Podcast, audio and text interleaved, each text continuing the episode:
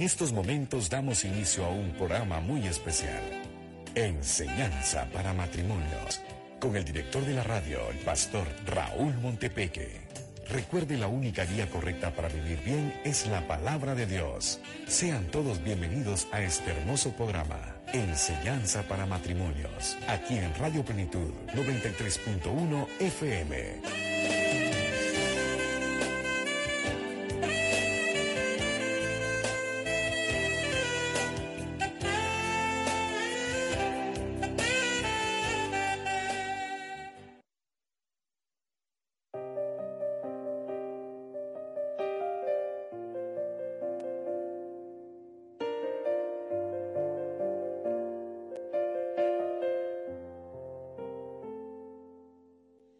Quiero un poco más que ayer y mucho más que antes. Nunca olvidaré aquella noche que juraste amor preciado, amor del que es eterno.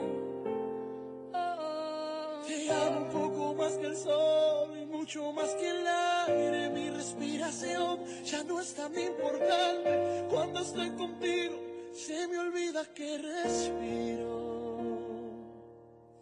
Contigo puedo ver el aire cuando va deprisa, puedo ver el sol. En una noche oscura, puedo ver la luna en la mitad del día. Contigo puedo ver sonrisas en la escasez, puedo soñar despierta en un desvelo, puedo respirar sin aire, puedo descansar en tus espaldas, yo te amo.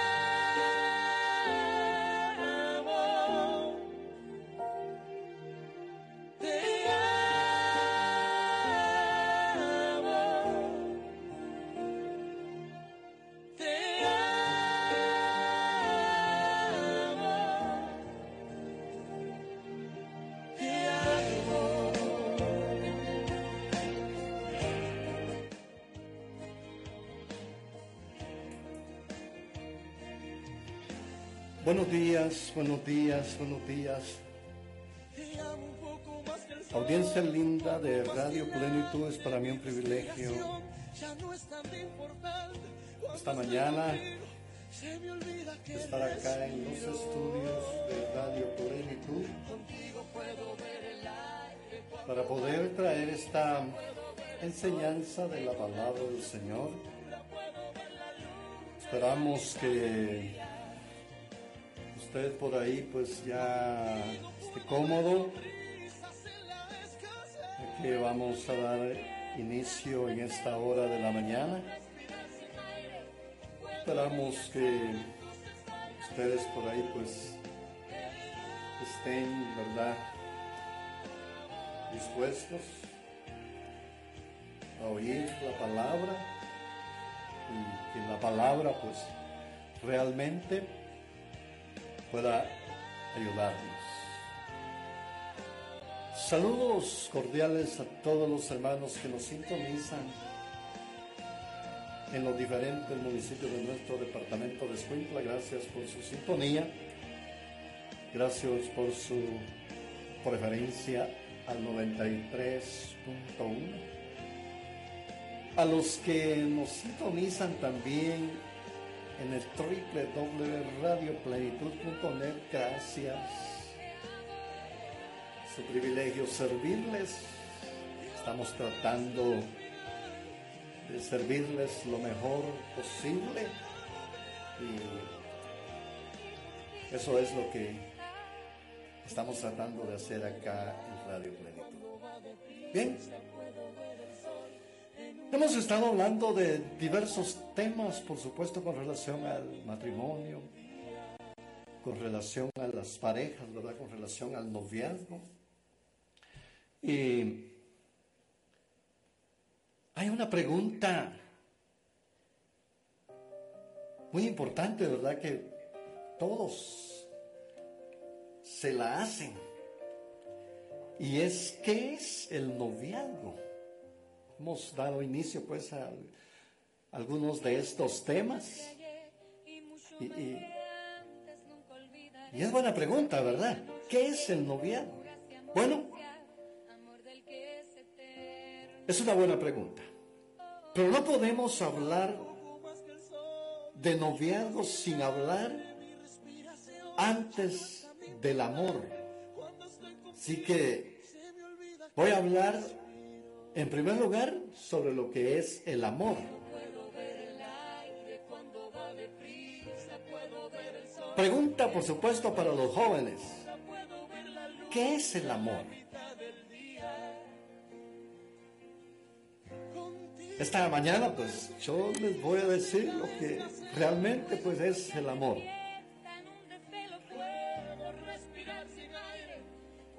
Número uno, amor a primera vista. Bueno, eso es falso, ¿verdad?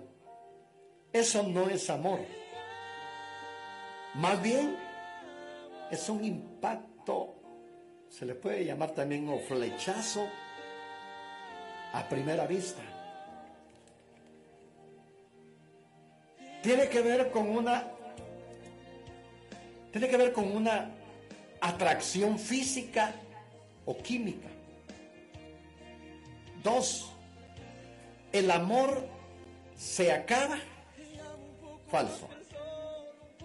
El amor nunca se acaba. Y eso usted, a través de la palabra, lo debe de saber y lo tiene que saber. Primera Corintios, capítulo número 13, verso número 8, ahí está. El amor nunca deja de ser. Bonito, ¿verdad? El amor es un sentimiento falso. El amor es una decisión basada en convicciones. Es algo racial. Es una acción. A nadie le nace amar naturalmente a otras personas que no sean nuestra familia, porque el ser humano es pecador y malo. Por naturaleza es lógico. Hay que decidir entonces amar. ¿Mm? Entonces, ¿qué es realmente el amor? La pregunta no debería de ser qué es el amor, sino quién es amor. El amor es bueno porque Dios es amor. Primera Juan, ojalá que esté apuntando esas citas, hermano. Primera Juan capítulo 4, versículo 8. El que no ama, mire cómo dice ahí, pues, el que no ama no conoce a Dios, porque Dios es amor. O sea que la esencia realmente del amor es Dios. Bonita palabra, ¿verdad ustedes? No sé si usted se emociona al hablar, por supuesto, ¿verdad? De lo que es el amor. Dios es amor. Dios es la fuente. Dios está rodeado de amor. Sabe, ese amor se le llama amor ágape. Afecto o benevolencia, festín de amor. La naturaleza de Dios es amor. Si la fuente de donde proviene el amor es Dios mismo, es, está bien, pero si tu amor es solo eros, pasional, sexual, erótico, no sirve porque este amor está sujeto a emociones. Pero si tú amas con el ágape de Dios, tendrás convicciones firmes e inamovibles. Qué bonito, bueno. La Biblia dice lo siguiente sobre lo que es el amor. Ahí está la cita, miren. Primera Corintios capítulo 13, versículo 4 al 7. El que, el que ama tiene paciencia en todo y siempre es amable. Qué bonita palabra ustedes. Lo repito. El que ama tiene paciencia en todo y siempre es amable. Uno. Dos. El que ama no es envidioso, ni se cree más que nadie. Oiga, no es orgulloso, no es jactancioso, no es grosero, ni es egoísta. No se enoja por cualquier cosa. Qué bonito, mire, hermano. ¿La cuenta? No se pasa la vida recordando lo malo que otros han hecho. No aplaude a los malvados, sino a los que hablan con la verdad. Ah, qué palabra de usted. El que ama es capaz de aguantarlo todo. ¿Usted lo aguanta todo, hermano? ¿Qué dice usted? Joven, señorita, hermano, ustedes matrimonios, ustedes que ya está casado, no crean que solo para los jóvenes es esta palabra, es para todos, hombre. Tome su parte usted, hermano. Tome su parte usted, hermana. Matrimonios. Ustedes que ya, ya tienen años de estar casados, tome su parte ustedes también. Es para usted, es para todos esta palabra. No solo es para los jóvenes. Mire, el que ama es capaz de aguantarlo todo, de creerlo todo, de esperarlo todo. Y, oiga, de soportarlo todo. qué bonito, ¿verdad ustedes? Claro que sí, qué bonito, pues. Es capaz de soportarlo y aguantarlo todo, mira que ama. Solo cuando ames según los parámetros de Dios, harás feliz a la persona que está a tu lado. Qué bonita palabra, ¿verdad? Claro que sí. Qué bonita palabra esta, pues. ¿Tú estás soltero? Es una buena pregunta. ¿Cuántos solteros me están escuchando? Ahorita no me llame, por supuesto, ¿verdad? Yo le voy a indicar cuando me llame. Ahorita no me llame. Yo le voy a indicar cuando me llame. Por favor. ¿De acuerdo? Claro que sí. ¿Tú estás soltero? Entonces, no preguntes esto. Oye, ¿con quién estaré de novio o viceversa? ¿O con quién me casaré? Mejor di, no sé quién será mi novia, ni con quién me casaré, pero mientras tanto me prepararé para amarla con todo mi ser, con el amor de Dios o con ese amor hágate, ¿verdad? Y cuando llegue ese momento, será de grande bendición para mí. Ahora, sí que es el noviazgo. Entremos pues a esto. Esta fue la introducción que les di, hermano. Ahora, ahora sí. Para usted, ¿qué es el noviazgo? Es un compromiso serio entre dos personas maduras de sexo opuesto. Es algo normal, es algo bueno. El hombre y la mujer fueron creados el uno para el otro para casarse, para estar en compañía. La Biblia dice que la mujer es la perfecta compañía para el hombre. Ah, que lo que Dios hizo, hermano, lo hizo tan perfecto que admiremos a Dios, hermano. Admire el hombre. Es que, de veras, hermano, ¿qué hubiera sido el hombre solo? Dios se dio cuenta que el hombre solo no, no, no, no estaba bien. Y, dijo Dios, le haré ayuda, le haré, le haré una compañera para él. Y se la hizo. Mire, mire de dónde la sacó Dios. Tomó una de sus costillas, ¿verdad? Qué bonito. Por eso dice ahí en el libro de Génesis capítulo 2, versículo 18, luego Dios dijo, no está bien que el hombre esté solo Voy a hacerle a alguien que le acompañe y que lo ayude. Es que así es Dios, ¿verdad? Ah, qué, qué perfección, con qué cuidado Dios hizo a la mujer. Cuando Adán despertó, hermanos, qué sorpresa para este varón. Ahí estaba su compañera. Ahí estaba su ayuda idónea. El plan de Dios es que la mayoría de las personas se casen a no ser por causa de alguna enfermedad grave o el don de continencia. Para los judíos el noviazgo era un pacto matrimonial llamado, esas son palabras hebreas, chin, que significa santificación. Es cuando los dos se santifican, se consagran y se apartan el uno para el otro. Al empeñar su palabra, ya están atados el uno al otro.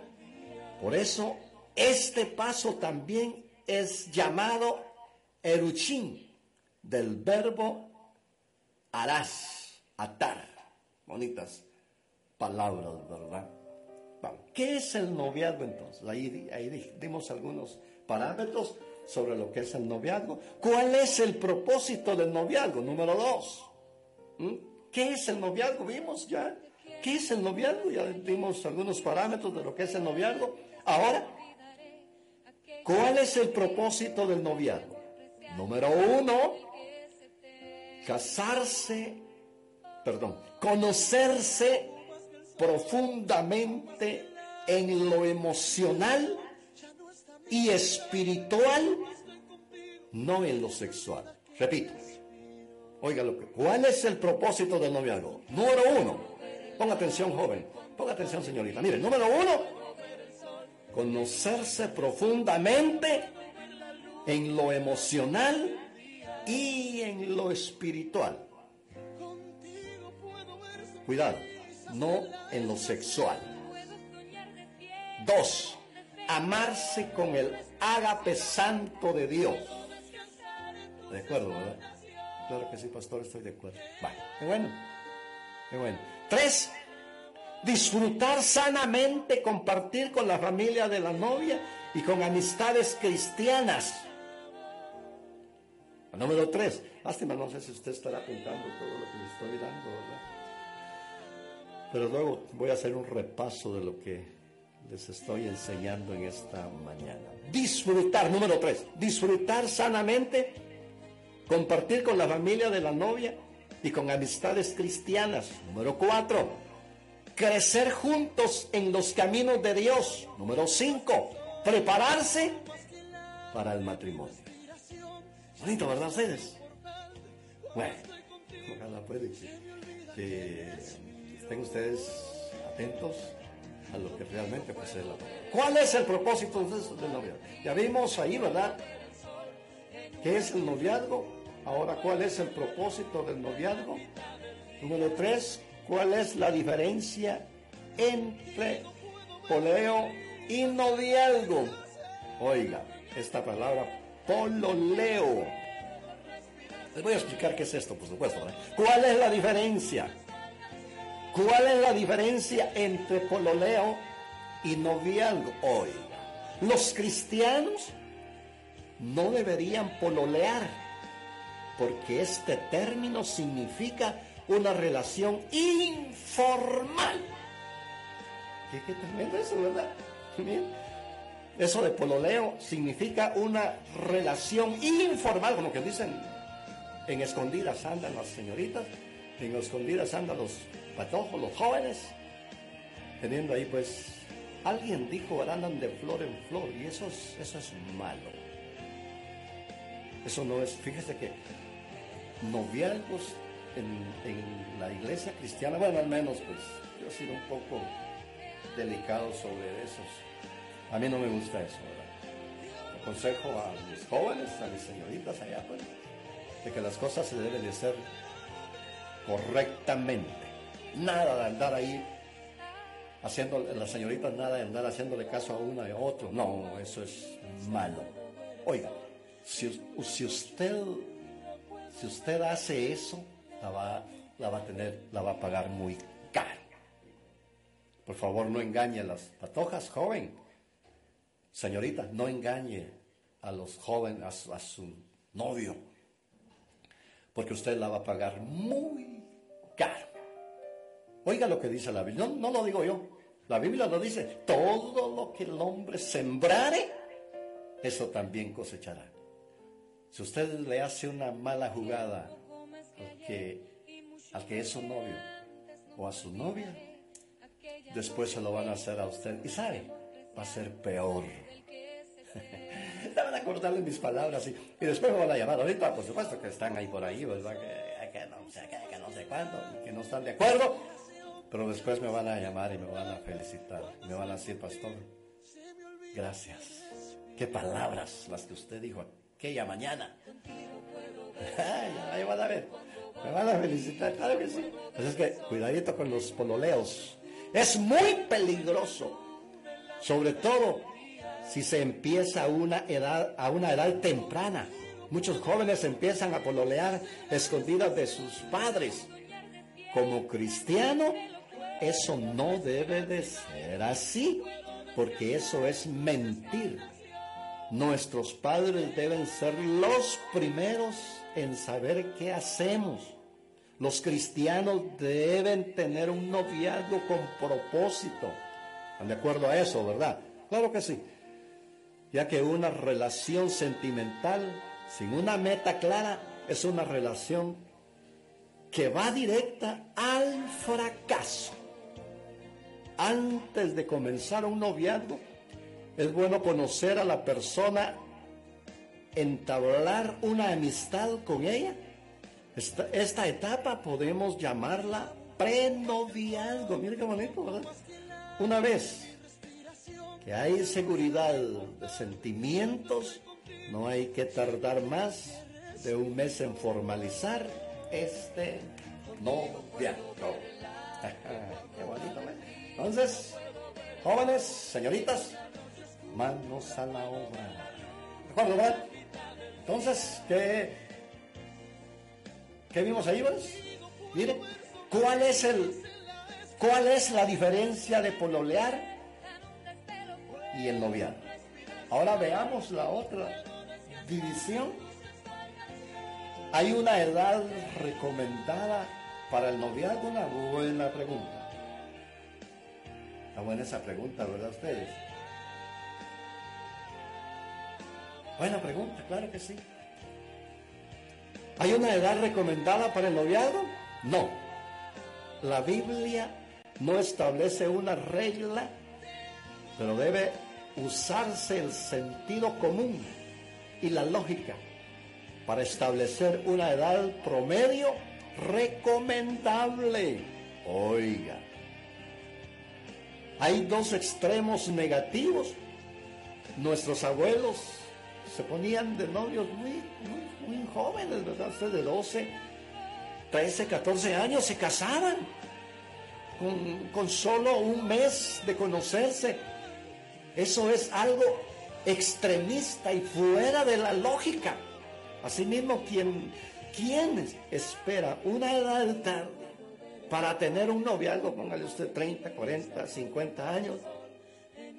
Ambos extremos son malos pues no hay un equilibrio. es que, bueno, la Biblia, por supuesto, no da parámetros, ¿verdad? Ustedes, con relación a, al noviazgo. ¿Cuántos años tiene que tener la señorita? ¿Cuántos años tiene que tener el joven? Yo considero, bueno, nosotros hemos, como hemos enseñado sobre esto muchas veces, ¿verdad? Y al menos lo que yo siempre he enseñado que yo siempre he aconsejado que el joven debe estar entre, entre la edad, por supuesto, ya de adulto, ¿verdad? Pasando de los 18 años, pues eh, ya el joven pues tiene que empezar a orarle al Señor por la que va a ser su novia y posiblemente vaya a ser su esposa, ¿verdad? Entonces, eh, edades bien especiales entre unos 22 años 23 años, 24 años entre el joven y la señorita, pues es una edad muy, muy adecuada, es una edad muy bonita, pues, de unos casarse, imagínense usted, de unos 25 años, de unos 26, 27, 28, 29 años, hasta 30 años, ¿verdad? Es una, son edades buenas, desde la edad ya de 22 años hasta los 30 años, pues son edades en las cuales pues usted va a tener eh, a sus hijos jóvenes todavía, por supuesto, ¿verdad? Usted los va a ver crecer y usted va a estar bien joven, pues. Cuando tengan a sus hijos en la juventud, ustedes como padres van a estar bien jóvenes. Así es que hay que tener siempre cuidado en esto, ¿verdad?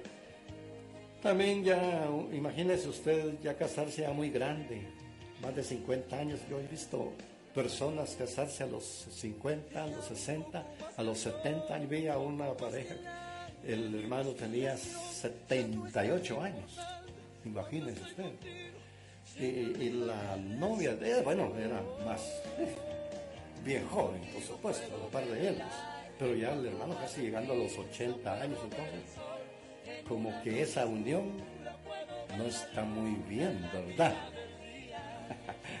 bueno, que no está bien. Hay que ser un poco inteligentes sobre esto, ¿verdad? Es que, jóvenes, señoritas, usted ya tiene ya la edad adulta, de los 18 años, pues empiece a orar por su novio. Joven, pues la que va a ser su novia, empiezan a pedirse al Señor, no anden ahí molestando a una y a otra, porque eso es malo. Yo no estoy de acuerdo a eso. Dios no está de acuerdo mucho menos nosotros, ¿verdad? Como creyentes, como líderes de las iglesias, nosotros no estamos de acuerdo a esas malas relaciones. Malas, por supuesto.